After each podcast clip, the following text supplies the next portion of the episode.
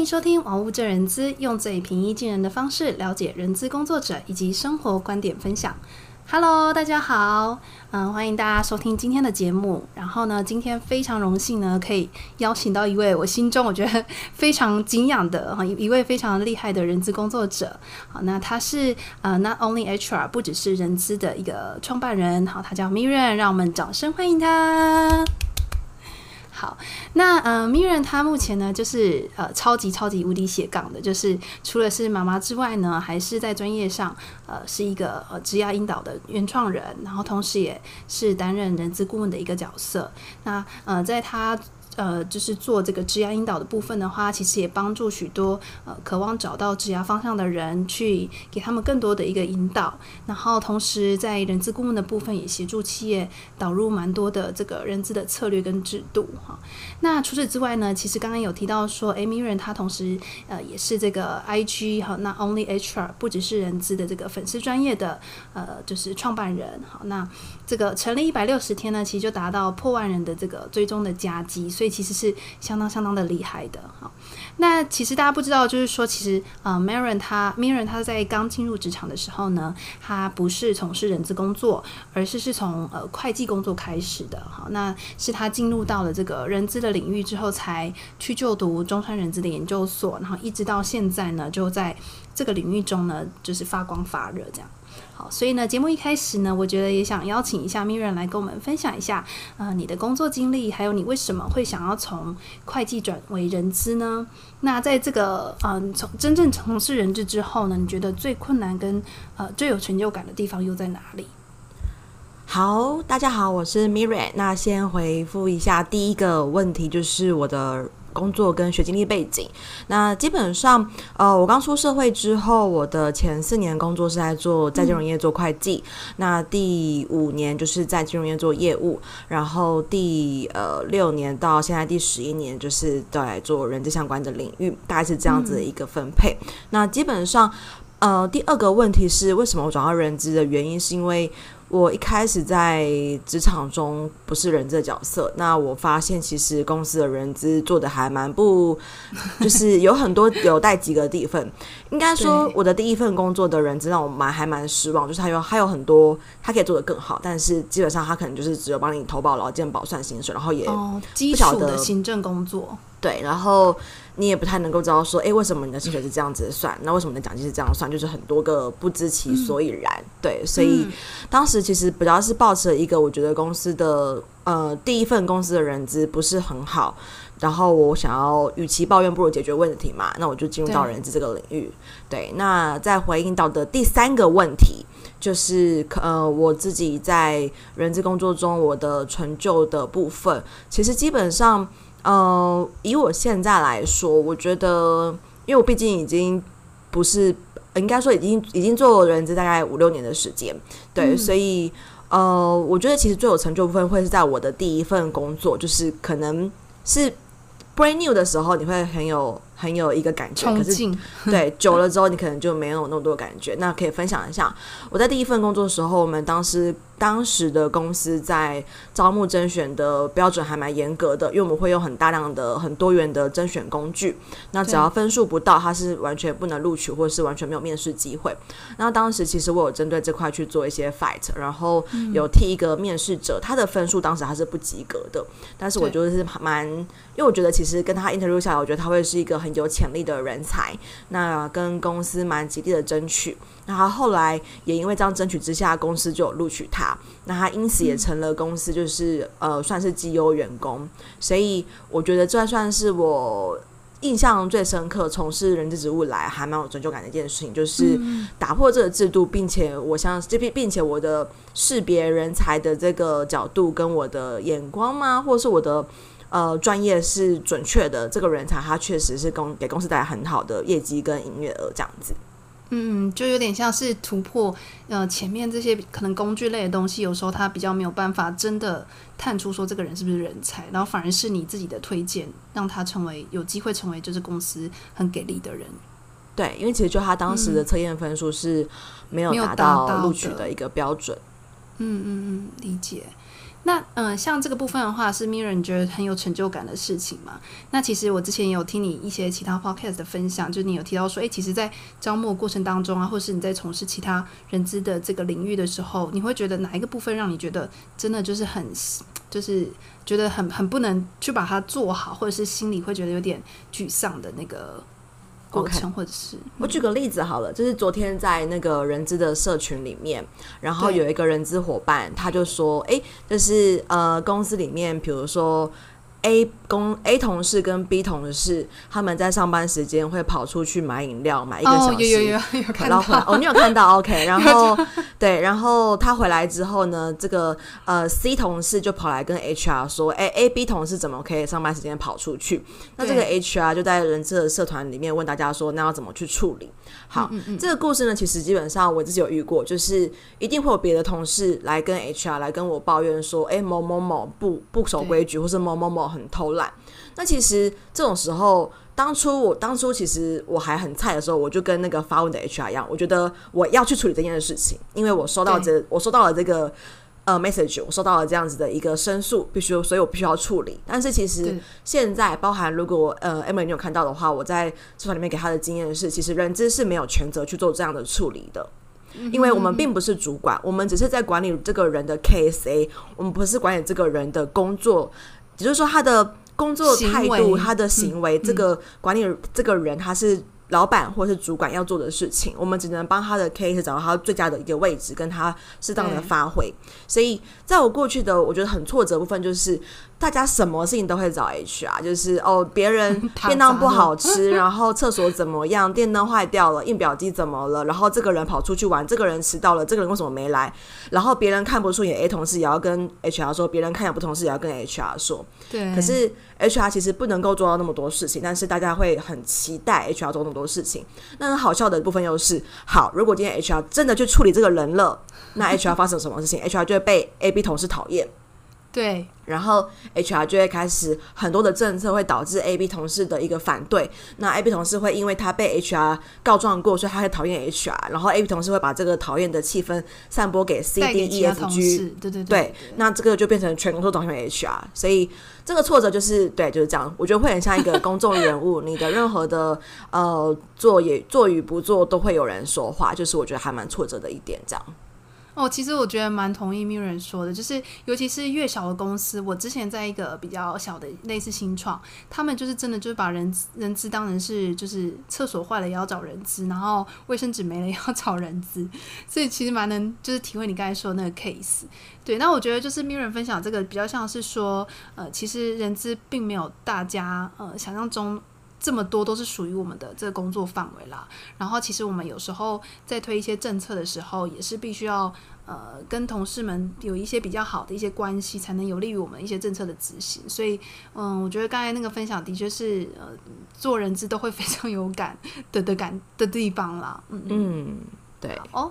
那我这边也蛮好奇的，就是说，因为呃，像 Miriam，你是从二零二零年开始经营你的那个 IG 的一个粉丝团嘛，哈、嗯，然后呢，你会呃，在我在上面也会看到说你在分享，比如说你咨询过程中的一些 case，或者是呃我们在领呃职场的领域当中常常会遇到的一些问题，然后也有很好的一个追踪数。那我蛮好奇，是说 Miriam 当时候是什么样的契机，让你想要开始有这样的一个副业，然后你怎么样去分配你正职跟这个副业的时间？好，呃，因为其实我当时是二零二零的二月开始的经营。那因为呃，我开始经营的时候，我大概刚结婚三个多月吧。嗯。然后，因为其实我老公他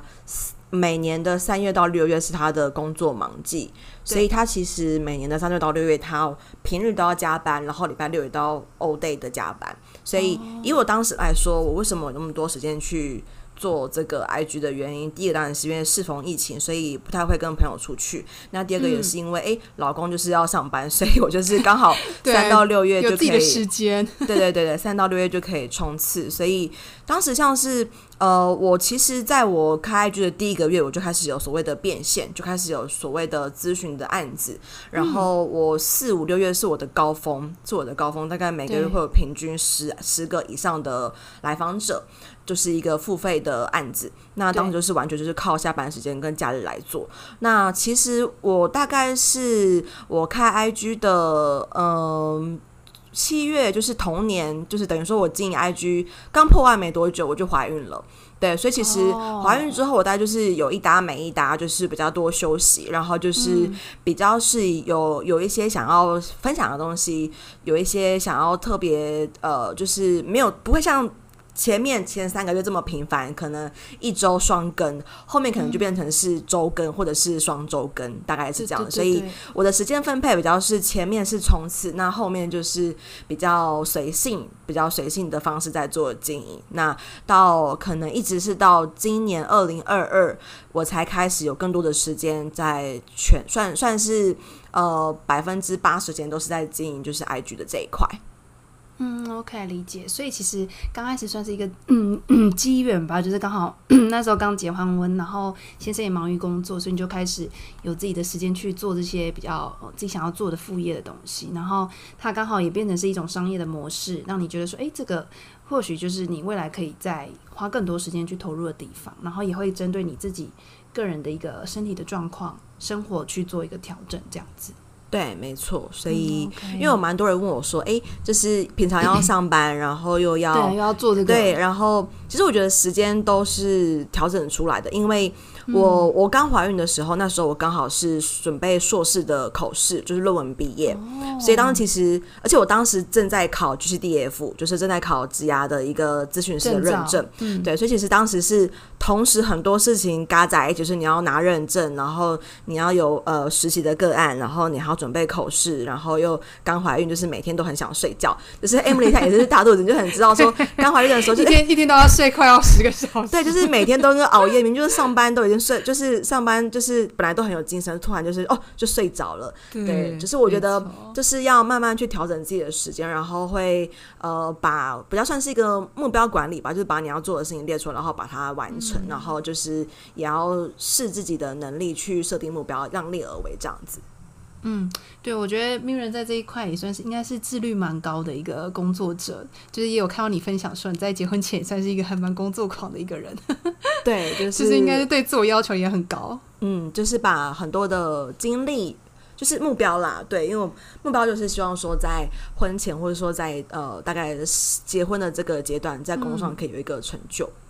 嗯，对，看得出来是蛮蛮蛮认真、蛮拼的。嗯，好哟。那我想问一下 Miriam，就是说，呃，你现在等于是算是全职的在做职涯咨询的这件事情嘛？然后你也考了很多相关的一些证照。那你觉得在你辅导这些 case 当中啊，大多数的人为什么会对呃职涯感到迷惘啊？然后当他们很没有方向的时候，你通常会去怎么样去引导他们，或是给他们什么样的一个建议呢？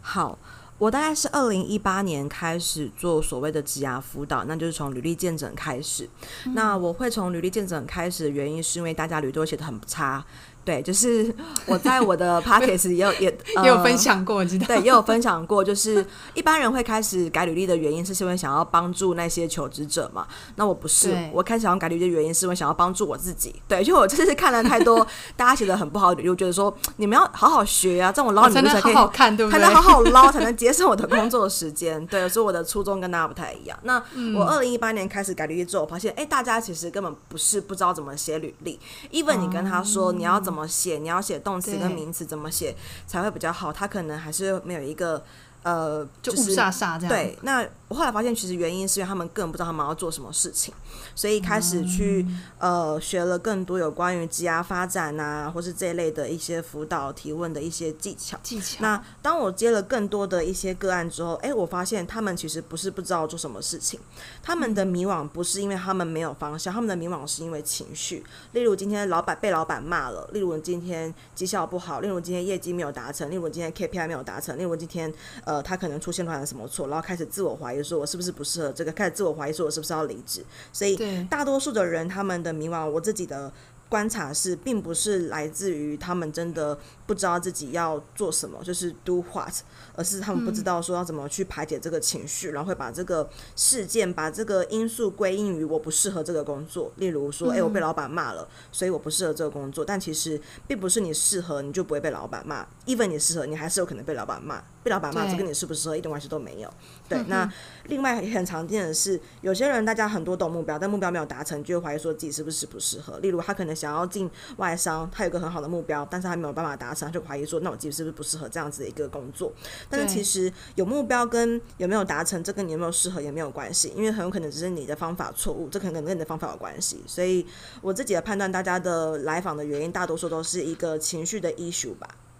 哦，理解，就是他情绪不好的时候，他就会开始想东想西，觉得哎，我是不是不适合，或者是哦，怎么怎么，就开始就觉得好像自己是因为自己的问题，然后导致我没有办法达成那个结果。对，就是因为可能就是现在那个负，算算是负面的思绪里面。那所以就是，呃，以 Mirren 在辅导的过程当中，像这种，呃，你常遇到的 case，你可能第一步会是先去帮他去排，应该说协助他去理解跟 排解他这些比较负面的情绪，是这样吗？然后后续再去问他一些问题，让他自己去思考。这，呃，正确来说，我会先理清他们希望我怎么协助他们，因为其实，呃，大多数的。就是我我发现了，他们可能只是需要你去认同他，或者需要你去听他讲话，嗯，他其实也不知道你要怎么帮助他，他可能就告诉你他也没想法这样子。对，哦，所以当他说他没有想法的时候，其实你大概就会可以猜得出来说，其实他其实是可能情绪上造成他自己没有想法吗？可能情绪上，呃，正确来说是他，他可能也不需要有个想法，他只是有一个。人想要跟他说，我发生这件事情，他只想要倾诉，道出他心中的话。但是他他他的他的行为，他的行为会发生，是他来告诉你我发生这件事情，并且要求你要跟他讲说，给他一些建议，并且要怎么解决。但是当你实际问他说你需要什么样子的建议，他也不知道他需要什么样子的建议，因为他也不知道他这个问呃这个事情要怎么去呃很好的去处理它，或是他也没有办法看到这个事情它的症结点是什么。啊，OK，理解。所以你会像这种完全没有想法的人，你会怎么样去引导他？基本上，如果他自己也不晓得我要给他什么建议的话，那我可能就会说：诶，那或许你会呃，会需要请他先想一想，他需要我什么样子的协助，我们再做进一步的讨论。哦，我懂你的意思了。其实就是更多的回到我自己本身，我要去想说，我到底要的是什么，然后我再去跟可能就是 Miriam 讨论说，其实我是希望可以得到你的什么协助，这样子就比较来自于我自己内心的动机。没错，举例来说，呃，今天早上刚发生的一个例子就是，呃，这个伙伴呢，他来问我说，诶，他其实有一个学习计划的目标，但是他都一直没办法达成这个目标，就是对。比如举例来说，他可能想要考试好了，可是他都一直没办法如期完成他的读书计划，然后他都一直考试考失败。那他想要我给他一些建议，那我就问他说：“诶，那你需要我什么样子的建议呢？”那他就跟我说，他想要知道他有没有什么盲点。那我就问说：“Okay. 那我要怎么知道你有没有什么盲点呢？”然后他就说他也不知道。我说：“呃，那我也不知道。”对，哦，就是很多时候，嗯、呃，我觉得其实。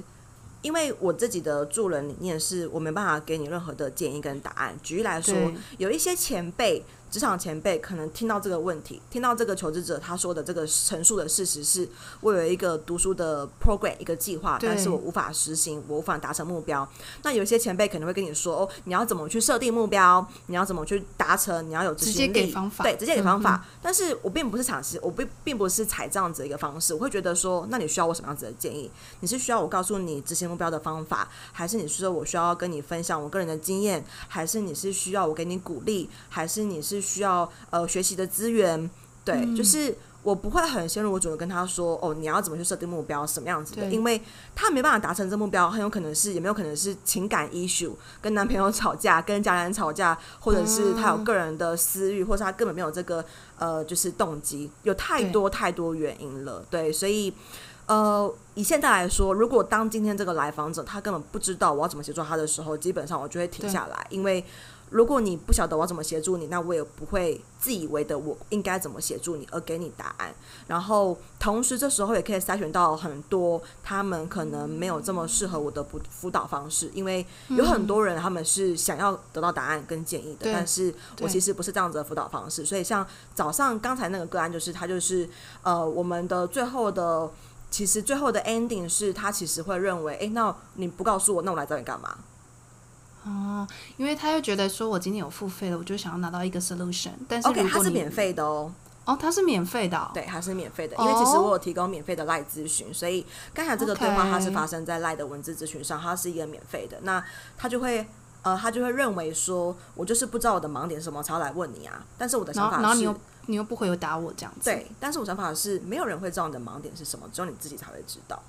嗯，对对，这是这很看个人啊。但我觉得，就是 Mirren 刚才分享那个方法，其实就是真的是所谓的引导的一个技巧，就是你们不会给答案，但是你们会让我们自己去思考，我们真正。内心深处的想法是什么？然后再进一步跟你们做，然后你们会有更多的问题让我们自己去思考，因为毕竟这是我们思考出来的，呃，可能结果或者是 action，我们才会有那个意愿去完成。不然如果都是别人给我的话，我可能第一个不一定会完全答应，再就是那是别人的建议，我自己也不会这么这么 serious 的去看待这件事情。没错，因为只有自己才是自己问题的专家。你不能达成目标的原因，只有你自己最清楚。是时间管理问题，还是目标管理问题，还是动机，还是其他的，就是环境因素，可能学习环境都有可能，可能性太多了。嗯，就是真的都是自己最清楚，只是要不要面对它而已。OK，好哟，好，那呃，就是这是我们上半场的一个就是访问的内容。然后呢，我们简短音乐后呢，就会继继续回到节目当中。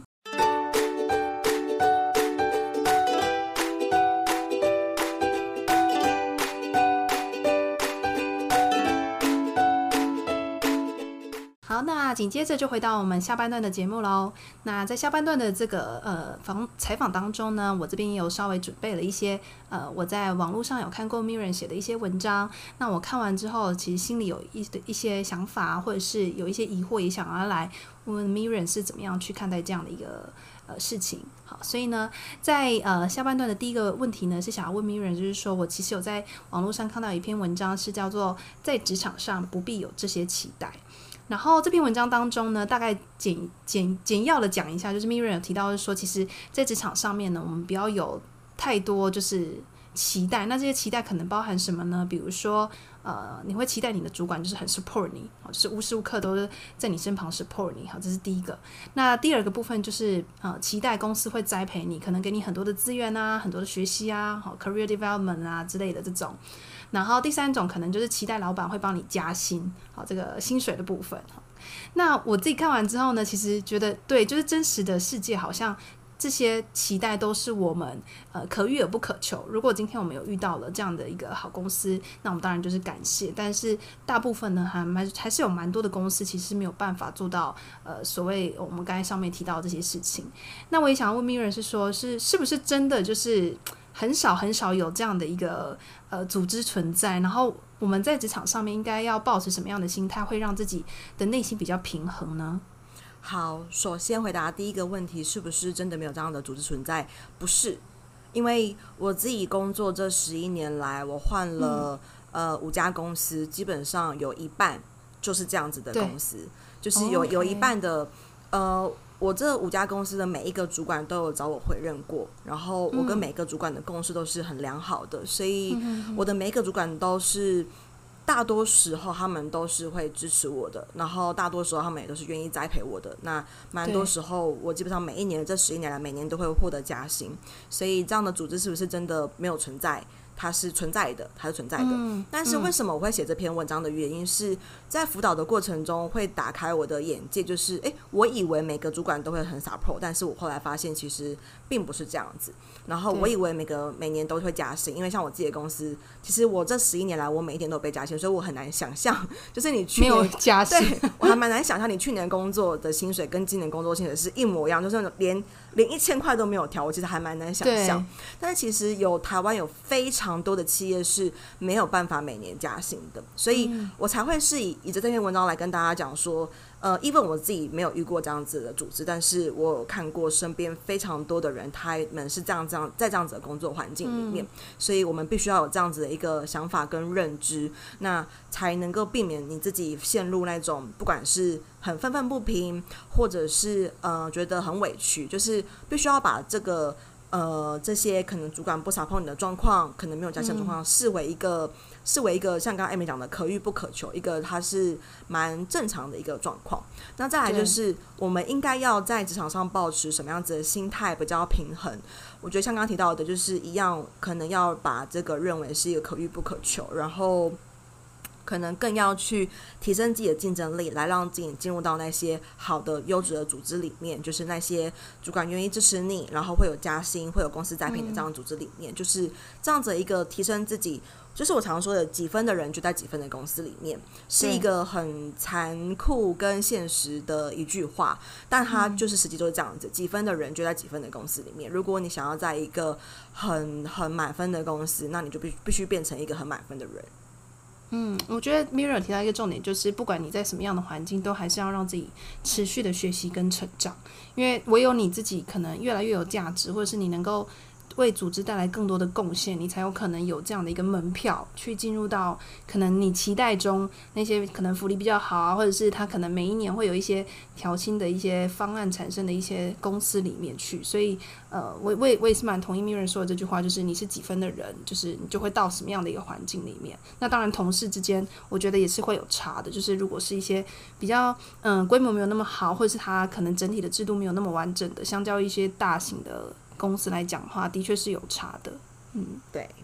好，那另外一个呢，也是想要问 Miriam 另外一篇文章哈，就是有提到，就是说，嗯，这篇文章它是讲到说，怎么样成为一个抢手的人才。那成为成抢手的人才，应该要具备哪一些竞争力？好，那这这篇文章大概是在讲说，就是 Miriam 鼓励大家去做一个呃有想法，然后甚至是不会害怕去。呃，抵触就是现有制度的这样的一个人才，好，那只要你能够呃，对于这个想法能够说服了自己，然后就不要害怕去被被别人觉得你很难搞，或者你很叛逆，好。可是我知道是好像在蛮多的公司里面呢，就是虽然我们都有尝试要提出一些呃想要改变的方法，好，那不管是什么因素了哈，文化、人啊等等的，都会有一些阻挠，这样子导致我们的这些想法可能很难的被执行。好，那像这种状况的话，Miriam 会怎么样去呃看待这样的一个情况，以及在这样的情况之下呢，我们要怎么样持续保有那样的动能去做对组织比较有益的事情？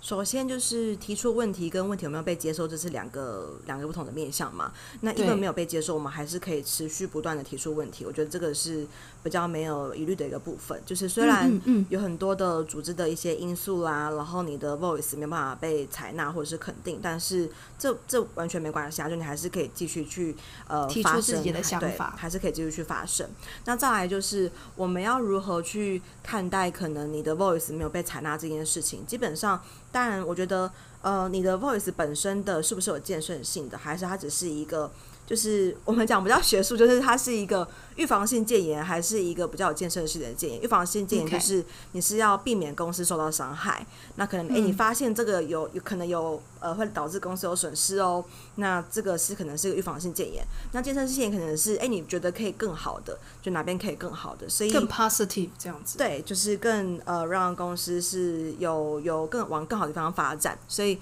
要如何去看待这个过程的话，我觉得是要去。辨别一下组织需要的是什么样子类型的 voice，那在组织需要的那个面向去给予声音，才能够比较容易被采纳，大概是这样。那我觉得同时在呃提问，应该说在反映你的 voice 这件事情，我觉得它也是有蛮多的技巧在的。就是很多时候我们一昧的给公司建议，但是我们有没有站在公司的那个高度或是立场，其实是完全不一样的一个。一个观点跟 view，有时候我们只看到我们这个角度，片面，对，片面的，或者是很难去看到更更高的一个视野，所以有时候其实没有被采纳不是不好，而是可能目前的组织跟等等的状况。举个例子来说。我在上个礼拜吧，有在我的 IG 发一个线动，嗯、就是也是跟求职者的对话。那这个状况呢，是有一个求职者，他想要就是升职，他想要从呃专员变成主管。但是因为公司根本没有这个部门，嗯、公司没有行销部这个部门。如果他变成主管的话，就必须要成立一个部门。那他其实呃，老板有跟他回馈说，老板也认同需要成立一个部门，但是时间还没有到。那这个求职者跟我说，嗯、那可不可以拿 offer 去威胁老板说，如果你不成立部门，我就要离职等等之类的。那就是一个很明确，他的 voice 没有在主管需要的点去提出来。当今天你你的需求是你要有一个部门可以变成主管，那老板跟你说时间。还没到，可是他认同要成立一个部门，那应该是针对这个去讨论，而不是针对说嗯嗯嗯哦，我要威胁你拿 offer，你不给我升，我就要离职。所以一样的，就是要能够更呃同理，或者是要更换位去思考，说到底公司需要什么样子的一个建议，然后我们可以怎么样很好的从我们的资源或从我们的已知的资讯去给予一些就是有帮助的回馈。嗯嗯，我就蛮同意 Mirre 说的，就是有时候的确我们在这个位置上可能看不到那么高的角度，或者是可能主管他有一些其他我们不知道的一些 concern 考虑等等的，那就是必须要等于是要转换一下自己的角度，或者是甚至是呃去了解说为什么自己的一些想法或声音都没有被听见。那的确有可能是呃，比如说文化的方式不同，可能传递的方式也是要不同，就是因应不同的这个企业的状况去做一些调整，这样子。对，嗯。好，那呃，我想说今天的节目的话，就是主要是分享呃上半段呢是由这个 Miriam 去分享他的一些呃工作的经历啊，还有他在职涯辅导过程当中的一些呃经验。那下半段呢，也就是跟大家分享了一些在职场上可能常遇到的一些盲点或者是呃不同的想法。好，所以呢，我们还是非常感谢呢 Miriam 今天拨空呢来呃节目当中跟我们分享这么精彩的内容。好，那呃鼓励大家可以去听啊、Miriam 他的 Podcast 频道，不只是人资里面有更。更多更多的这个专业人资的分享哦。好，那如果你喜欢今天的节目的话呢，也别忘了订阅，同时也可以透过 Instagram 留言给我 C H E N Y I W U 点七。如果你是用 Apple Podcast 或是 Mixer Box，也别忘了给我五颗星。欢迎分享节目给你身旁的好友。那今天的分享就到这里哦，拜拜，拜拜。